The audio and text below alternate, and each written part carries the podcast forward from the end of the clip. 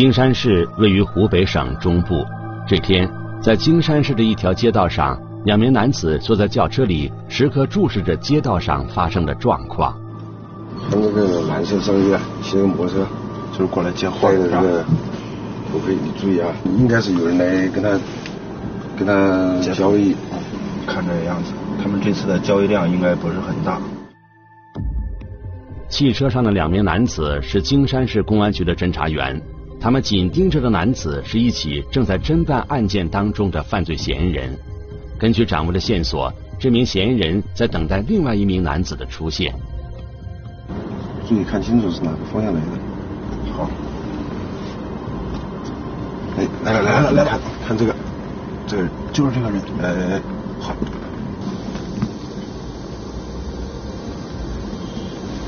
卫生纸包。看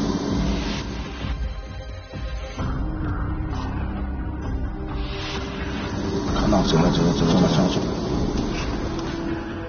两个人在很短的时间内完成了交易，然后各自骑着摩托车离开现场。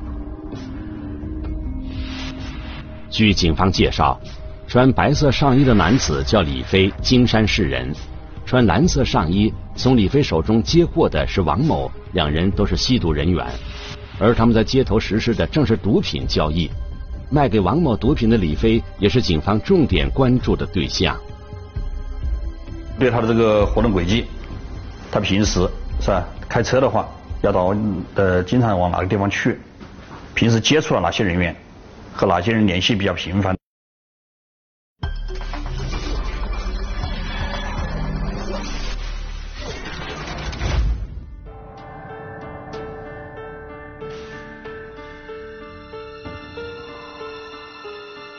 聚焦一线，直击现场。京山市的李飞进入警方视线。李飞本身是一名吸毒人员，此外他还贩卖毒品，交易比较频繁。警方判断，李飞手中一定藏有大量的毒品，而在李飞的背后，也一定隐藏着一个庞大的贩毒团伙。李飞在这个贩毒团伙中，很可能只是底层人员。那么，隐藏在李飞背后的涉毒团伙的主谋到底是谁呢？涉及的又是哪类毒品呢？一起进入今天我们关注的事件，了解它的来龙去脉。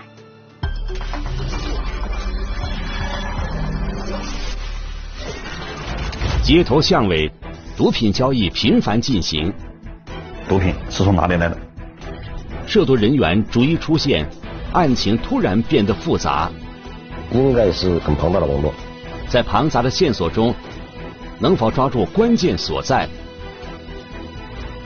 顺线追踪，又会出现什么意想不到的状况？城中密战一线正在播出。警方在侦查中发现，李飞没有职业，平时就和本地的吸毒人员混在一起。从二零一八年八月初开始，很多吸毒人员都会找李飞购买毒品。那么，李飞手中的毒品从何而来呢？正当警方即将对李飞展开深入调查的时候，二零一八年八月二十八日，一条重要线索出现了。支队的给了一条线索，就是我们金山在册的吸毒员李飞，经常和这个钟祥的在毒在册吸毒员叫阿进的来往密切。荆门市公安局禁毒支队在工作中发现。钟祥市的阿健和金山市的李飞关系密切，那么这个阿健究竟是什么人？他为什么会引起荆门市公安局禁毒支队的注意呢？二零一八年的六月份的时候，我们有另外一起案件，代号叫六二六，它是一起从缅甸直接运送毒品到我们荆门市下面的钟祥市的这么一起案件。嗯，这个主犯呢也是我们钟祥人。他长期居住在缅甸的，从缅甸发货到金门。我们呢把这个团伙打掉了以后，发现其中有一个关联的人，就是阿健。他在六二六这一个案件中间，他是一个旁系，一个支系。我们就发现这个阿健呢，跟我们六二六案件上那个主犯呢，他们之间也也有过交易行为。也就阿健不仅在六二六这个案件我们那个主犯手里进货，而且他还有。更大的进货渠道。这样我们就把线索一直发展到了金山。阿健曾经从六二六毒品案中的主犯手里购买过毒品，除此之外，他还有另外购买毒品的渠道。在对阿健进行调查的过程中，荆门市公安局禁毒支队的侦查员发现，他与金山市的李飞接触密切，所以把这条线索提供给了金山警方。阿健年龄在三十多岁，没有正当的职业，呃，他是中强户籍人，平时的话。交往比较复杂，交往的都是一些吸毒前科人员，并且他自己也是吸毒前科人员。当这个李飞的这个案件，我们在侦办过程中也跟这个阿健撞了线，两个人基本上是有一种有有本身就有这个往来，所以我们在办理着不同的案件的时候，就发现这两个人有这个接触。阿健和李飞到底是什么关系？阿健是从李飞手里进购毒品，还是向李飞销售毒品呢？这些疑问摆在警方面前，警方随即对两人展开调查。他和这个中强的阿健联系比较频繁，每次的话都是晚上凌晨两三点钟。我们正常人的话都是白天联系，不会晚上凌晨两三点钟，是吧？还是经常性的电话联系啊？阿健到金山了以后，就给他打电话，然后他在金山开个房间，跟阿健见面。见面了以后，两个人在一起逗留了有基本上一两个小时，然后阿健就开车就离开回中到回中强去了，并且这个银行账户转账记录非常频繁。是谁转给谁的？李飞转给李飞转给这个阿健的。嗯，这个。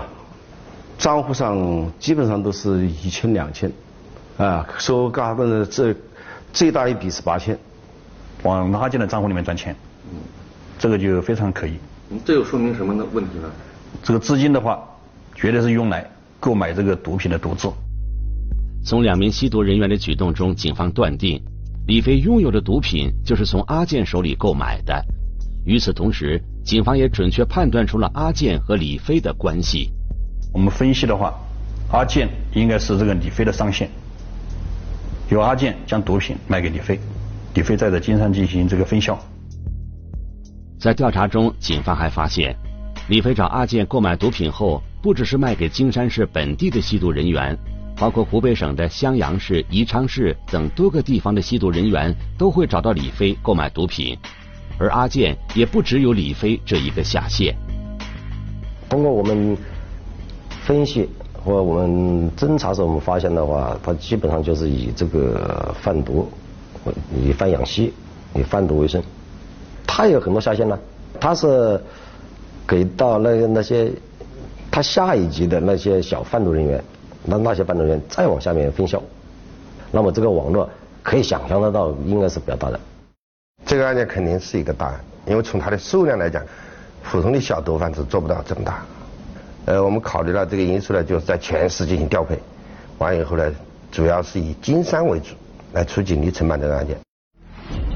警方成立了八二八专案组，对案件展开深入调查。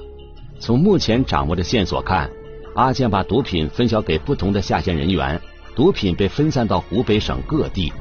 但是警方并没有立刻对阿健、李飞实施抓捕，因为警方认为。阿健和李飞的出现只是冰山一角，在他们的背后一定还隐藏着更大的贩毒网络。要打上线嘛？因为毒品案件它必须要打上线，才能够扩大这个战果，能够斩断这个资呃毒品来源。所以当时我们跟领导汇报后，就准备开始着手准备这个经营，那么就开始关注它的上线问题。我们的第一目标就是必须要打透。打到最上级，打到源头这个地方去。毒品的源头无非就两：第一是境外过来的，我打到境外；第二个呢，就是说你是制毒工厂生产的，呃，那我就把工厂给你端掉。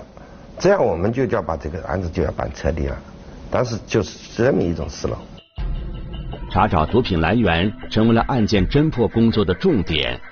接下来，警方对阿健的行踪展开调查，结果有了新的发现。阿健每次。在这个基本范围内，或者是向他的毒品下家贩卖毒品之前，他会到武汉去一趟。那么我们分析的话，他的他的来源应该就在武汉。我们发现他和武汉的有一个外号叫老黑的交往比较密切，交往也比较频繁，基本上每三天他就到武汉去找一次老黑。我们然后通过对这个老黑继续进行研判，发现这个老黑他也是这个有这个吸毒前科的前科人员。他那个毒品圈子里面的人，呃，向我起了起了那个外号，啊，可能人比较黑，喊叫老黑。他真名叫吴俊。阿健每次和老黑见面之后，都会把大额的资金转进老黑的账户。种种迹象表明，阿健的毒品就是从老黑手里购买的。老黑正是阿健的上线。通过我们的这些研判，包括一些实地的一些落地侦查，能够肯定他那个上下级关系。因为包括每一次阿健都是跟这个。老黑打电话联系转账，然后前往武汉，从武汉又回来，手上就有毒品了。然后通过我们有一段时间对这个老黑进行对他的家居住地进行蹲点，明显的看就看看到能够看得到这个阿健空手见面离开的时候啊，说提了有塑料袋等等一些包装物。那通过那个外观形状，我们判断应该就是毒品。在对老黑的调查中，警方了解到，老黑的下线也不止阿健一人，他把毒品销售给包括阿健在内的多个下线。从这一点来看，老黑掌握的毒品数量巨大，货源充足。那么，又是什么人在给老黑提供毒品呢？老黑不是制毒的呀，毒品肯定有来源的。他不是制毒工厂的老板，他也是一种销售行为。所以我们想呢，就是还在往上挖。把老黑后面毒品是从谁手里来的，再搞清楚。就通过这个我们的大量调查，特别是阿健来找老黑之前，老黑也会出去，那么我们就观察他去干什么。后来发现老黑就是去去拿毒品，然后再等这个阿健到了他的住处之后进行交易。这样我们一步一步的就把那个老黑的商家，我们就把那个摸出来了。然后老黑的商家呢，有三个人，他们是一起的一个一个一单独的一个团伙，但是一般是以一个叫邓红的为主。老黑主要是跟他联系。案件侦破工作取得重大进展，一个三人贩毒团伙进入警方视线。这个团伙以武汉人邓红为主。另外两名成员分别是韩平和孙花，正是他们把大量毒品销售给老黑的。除此之外，警方还确定整个贩毒网络所有交易的毒品都是麻古。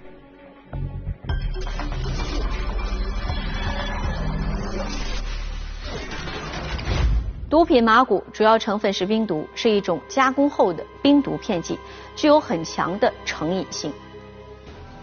麻古能够大量消耗人的体力，并且破坏免疫功能。长期服用后会使人情绪低落、精神失常、心脏、肝脏、肾脏功能受损，甚至会导致死亡。经过深入调查之后，武汉市的邓红、韩平、孙花三个人浮出了水面。这三个人组成的贩毒团伙，把大量的毒品贩卖给老黑，老黑再把毒品卖给阿健，就这样一层一层的往下走。最后到达最底层的吸毒人员手中，一条清晰的贩毒网络主线就此呈现。那么，邓红、韩平、孙花三个人为什么能够掌握大量的毒品呢？他们是不是自己制毒呢？如果是，制毒工厂藏在哪里？如果不是，这些毒品又是从何而来的？我们来听听本案涉及的相关各方声音，解开疑问，还原真相。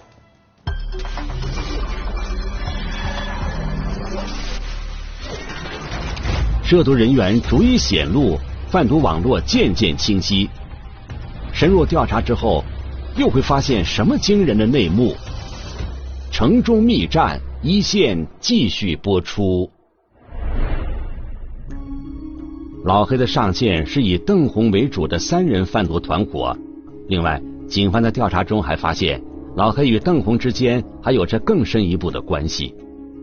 吴俊和这个邓红的话，他有这个亲戚关系。这个吴俊的话喊这个邓红的话喊婶婶。邓红的话年龄在五十岁左右，平时的话也没有什么正当的职业，也没有做生意。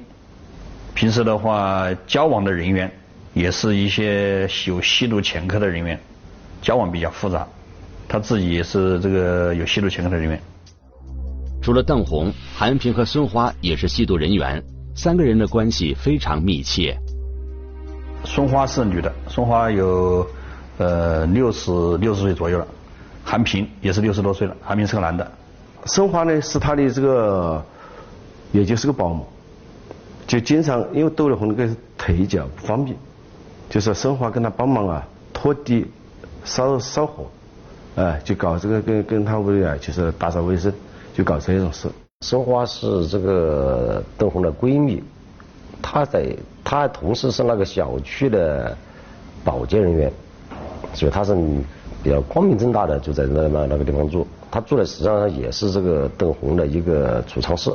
三个人交往最为密切，每天都在一起。通过对他们这个活动轨迹我们研判的话，每天就在一起，基本上每天都在这个邓红家里面。在一起呃烧火做饭呐，一起吃饭呐，一起上一起逛街啊。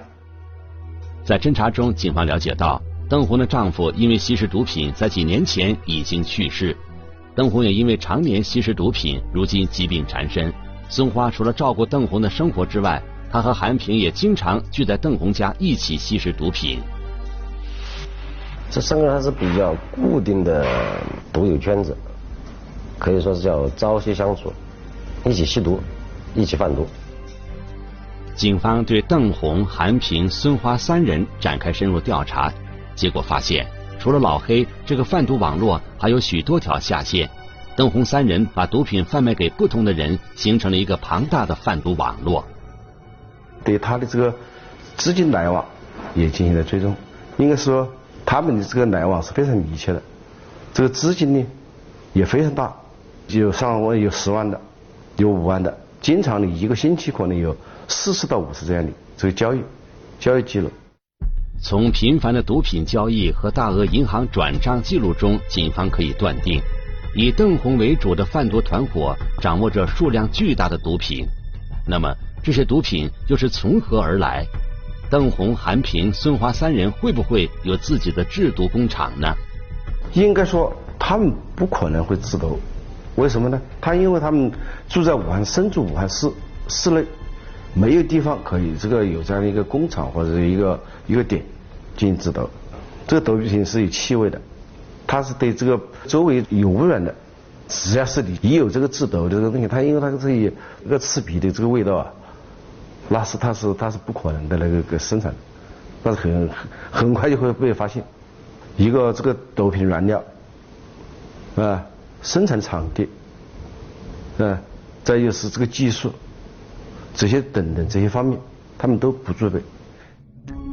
邓红等人不具备制造毒品的条件，警方断定一定是有人在给这个贩毒团伙提供毒品。他们三个在武汉，并且话，通过我们了解，他们并不常出门，那么就肯定是有人送毒品过来，所以应该是这样啊，因为他们平时。通过我们我们侦查发现，他们并没有离开，平时没有外出的习惯。那么他们的毒品从什么地方来呢？那肯定是别人送过来。这个时候呢，我们成立了一个专班，基本上有十来个人。嗯，这个从各地抽调一些，应该说比较年轻的侦查员，我们就直接砸进了武汉，对我们几个主要嫌疑对象的周边呢进行了布控。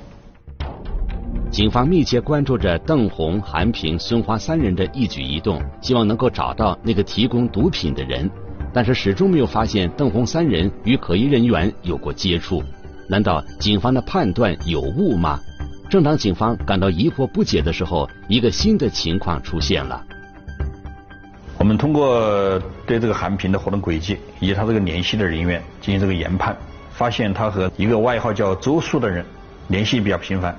特别是电话联系的比较频繁，我们进行了综合的研判，这个大量的证据证明的话呢，这个住在缅甸这个周叔，他就是一个一个大的毒枭。经过调查，警方了解到，周叔是一个长期居住在缅甸的中国人，邓红贩毒团伙手中的毒品就是周叔提供的。所以他们平时讲话的时候，有时候会露出一些比较真实的一些词，呃，就是我要点麻瓜，要点什么什么，他直接说。但大部分时候都是很警惕，可能是有些吸毒人员吸完毒之后，他那个状态，比如说有点产生点幻觉啊，或或或者是有什么状态啊，大意了，这样的话，都为我们来肯定他们的上级关系提供了一个更加有力的依据。经过深入研判，警方判断邓红贩毒团伙正在策划和周叔的一次毒品交易，周叔很有可能会在近期将毒品运送到国内。那段时间的话，老黑也好啊，阿健也好啊，他们的这个出货量也比较快，所以这个邓红、韩平，他肯定要需要进货，否则的话，他他这条线就会断。他没有毒品来源了，没有手上没有毒品给了他的下家之后，下家就很容易找别的商家，那么对他们来说，这个生意将来就不好做了。警方发现。就在韩平与周叔进行多次联系后，邓红便开始筹集资金。这样的举动足以证明，他们与周叔的毒品交易很快就会到来。就发现呢，这个邓红啊，从这个银行里啊出了大量资金，两次出钱出了六十多万块钱。我感觉到这个交易是非常大的，应该是嗯不是一般的说几公斤的交易了，因为这个毒品的数量是比较大的。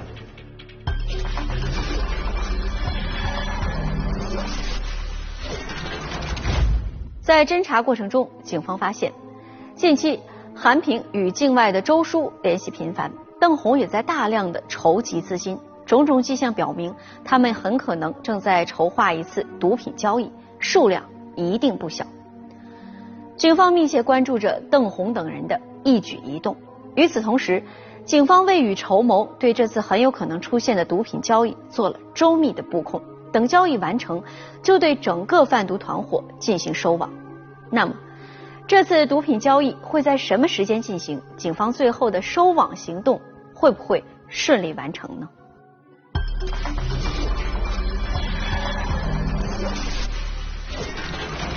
毒品交易随时开始，抓捕大网慢慢展开，案件侦破工作能否顺利进行？城中密战。一线继续播出。警方推断，周叔会把毒品从境外运送到武汉市。值得注意的是，这次的交易毒品的数量非常大。我们就及时跟领导汇报，就抽调一百名呃精兵强将，就前往武汉，组织大量的警力，在这个邓红、这个韩平、松花这个家庭这个住处这个附近。进行这个警力布控，这个张开一张大网，等待他们这个进入网里面来。二零一八年十月二十日，警方在邓红等三人的居住地展开了一张抓捕大网，但是警方并不知道具体的交易时间。另外，这次交易周叔会不会亲自运送毒品？如果周叔没有来，那么运送毒品的又会是什么人呢？带着种种疑问，警方继续对邓红、韩平、孙花三人进行深入研判。在这个过程中，一条新的线索出现了。反查的时候，发现，在更早之前，他们来过一次。谁来过一次？那个缅甸，缅甸那边来过人，一个阿英，一个阿伟。第一次来是什么时候？大约是一八年的九月份。两个人从呃缅甸入境到云南临沧，到云南临沧了以后，然后到武汉和这个韩平在武汉见面。在二零一八年九月，周叔指派阿英和阿伟两人来到武汉市，他们与韩平见了面，但是并没有进行毒品交易。那么阿英、阿伟在一个月前来到武汉市，他们来的目的是什么呢？九月份是来踩点的，想了解这个武汉。路线呢？有这个有这个可能。警方还了解到，周叔与邓红贩毒团伙之间的毒品交易有过多次，每次都是周叔安排不同的人运送毒品。这次的交易，周叔指派阿英和阿伟来完成。他们两个是个情侣关系。这个阿伟啊是陕西人，在这个云南呢做这个服装生意的。阿英呢是是是缅甸人，他是他是个无业人员。阿英呢经常从缅甸到云南呢啊到这边玩，就跟这个阿伟啊就混熟了，混熟了以后就说你这个卖服装啊挣不了多少钱，你跟我一起，那我保险让你发财。所以说呢，这个阿伟呢就听了他这个话，啊，当时这个阿阿英呢，这个出手很大方，在缅甸呢，在这个呃云南呐，啊，这个个吃饭呐、旅游啊、买单都是他，所以说呢，对他也蛮相信，所以说呢，他也想呢，呃，呃赚点钱，你出这个目的就过来了。阿英家里开了一间宾馆，周叔就住在宾馆里。长此以往，阿英就认识了周叔。后来，阿英开始专门为周叔做事。阿英呢，应该说他帮忙的周叔是专门干这个事情，也就是专门是销销呃贩卖毒品的，运输毒品的。根据掌握的线索，警方确定阿英和阿伟将会从境外把毒品运送到武汉市，和邓红贩毒团伙进行交易。就在二零一八年十月二十八号，警方得知了这次交易的时间。在这个钱准备好之后，通过这个邓红、韩平与这个云南云南的那个电话联系，当时对方就说，我们安排的人已经出发了，带着带着东西过来了。那么这个我们推断的话，并且也告诉我们是自己开的车。那我们通过这个这个公里数，从云南到这个武汉这个距离，我们推断应该是在这个两天以内会到。毒品交易很可能在二零一八年十月二十九日或者三十日进行，警方密切关注着涉毒人员的一举一动。在三十日凌晨，目标出现了。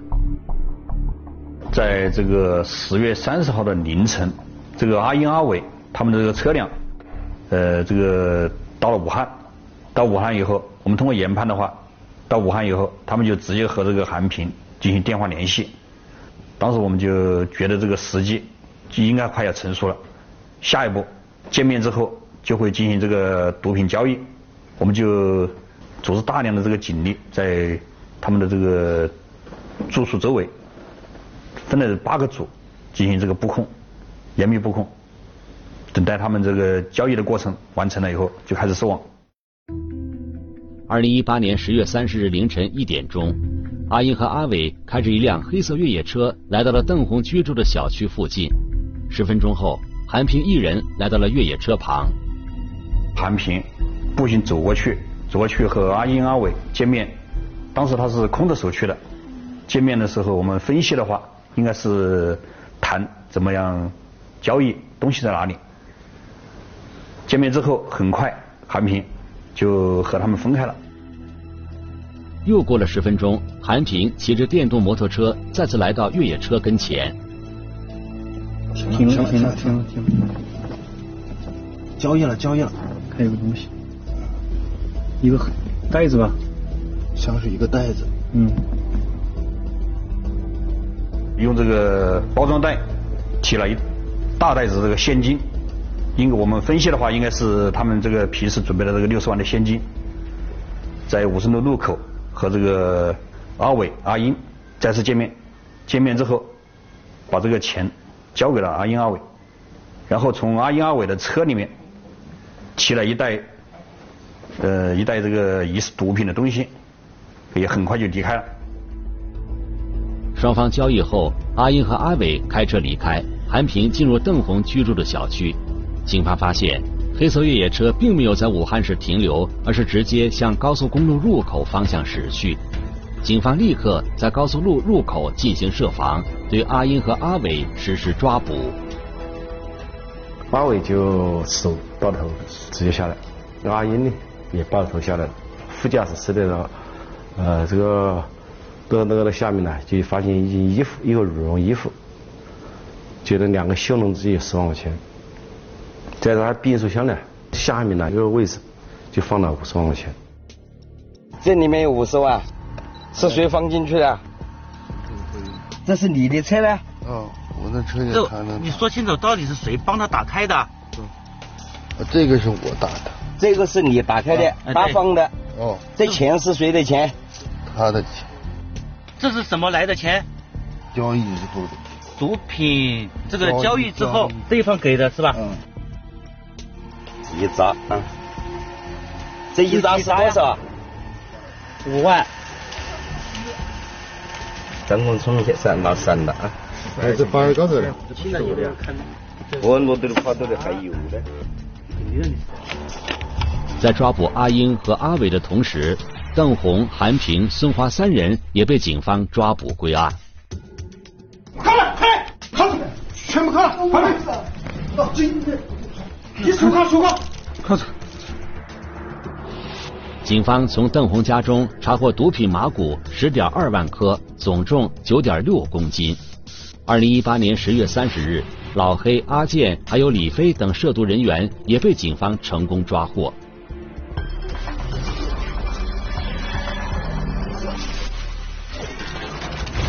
二零二零年十二月二十五日，湖北省荆门市中级人民法院对邓红等十二名被告人作出一审判决。被告人因犯贩卖毒品罪和运输毒品罪，分别被判处死刑、死刑缓期两年执行、无期徒刑、有期徒刑十五年等刑罚。十二名涉毒人员受到了法律的严厉制裁。本案的主犯邓红，先是受到家人影响吸毒，进而以贩养吸。在涉毒人员中，以贩养吸这种状况并不少见。那么，如何戒除毒瘾？我们来听一听中央民族大学法学院李良副教授的解读。戒毒医院和民间的戒毒机构可以进行选择。那么从根本上怎么戒除毒瘾呢？首先，戒毒者必须要有与毒品彻底决裂、摆脱毒瘾控制的决心与毅力，不能遇遇到这样或那样的困难和挫折就畏缩不前、走回头路。其次，有了决心就要付出行动。要配合戒毒机构工作人员的药物和心理治疗，要端正对戒毒的态度，不要认为戒毒就是打打针、吃吃药，也不要认为脱毒与戒毒是一回事，也不要因为偶尔或者几次的呼吸，认为毒瘾戒不掉而放弃努力。再次，要想成功戒毒，必须远离毒品圈子，如果没有脱离旧圈子。就很容易会导致不断的呼吸。通常情况下，身体脱毒后需要进入心理康复期，而这段时间会有三到四次的反复。在这期间会有突然想吸食毒品的想法。如果这时还有原来圈子内的朋友仍在吸毒，就会形成一种提醒作用，对戒毒后期的效果非常不利。最好在一个新的环境中生活，以避免触景生情引起的条件反射。在新的生活圈子，多与正能量的人接触，多参加体育运动，愉悦的生活往往能帮助人忘记毒瘾，从而成功戒除毒瘾。最后，家人的配合、关心和鼓励至关重要。我们现实中戒毒成功的例子很多。吸毒害人害己，希望大家都能够远离毒品。根据相关调查，大部分吸毒人员对自己沾染毒品都是十分后悔的，想回头时却已然成瘾，而戒毒又成了新的挑战。其实，对付毒品方法并不难，远离不接触，防患于未然，是最简单、最有效的方法。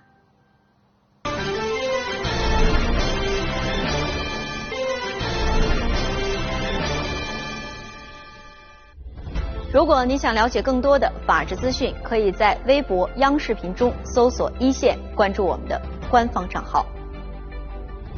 这里是一线，我是陆晨，下期节目再见。